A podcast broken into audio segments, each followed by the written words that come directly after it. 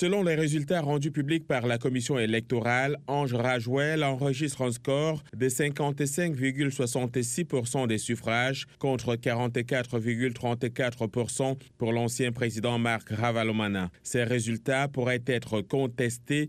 M. Ravalomana a déjà dit que le scrutin a été entaché de fraude. Cette présidentielle à deux tours a été marquée par des accusations mutuelles de fraude de la part des deux candidats. Le président de la commission électorale, Eri Rakoto Manan, a assuré que des efforts ont été faits pour répondre aux requêtes des deux candidats.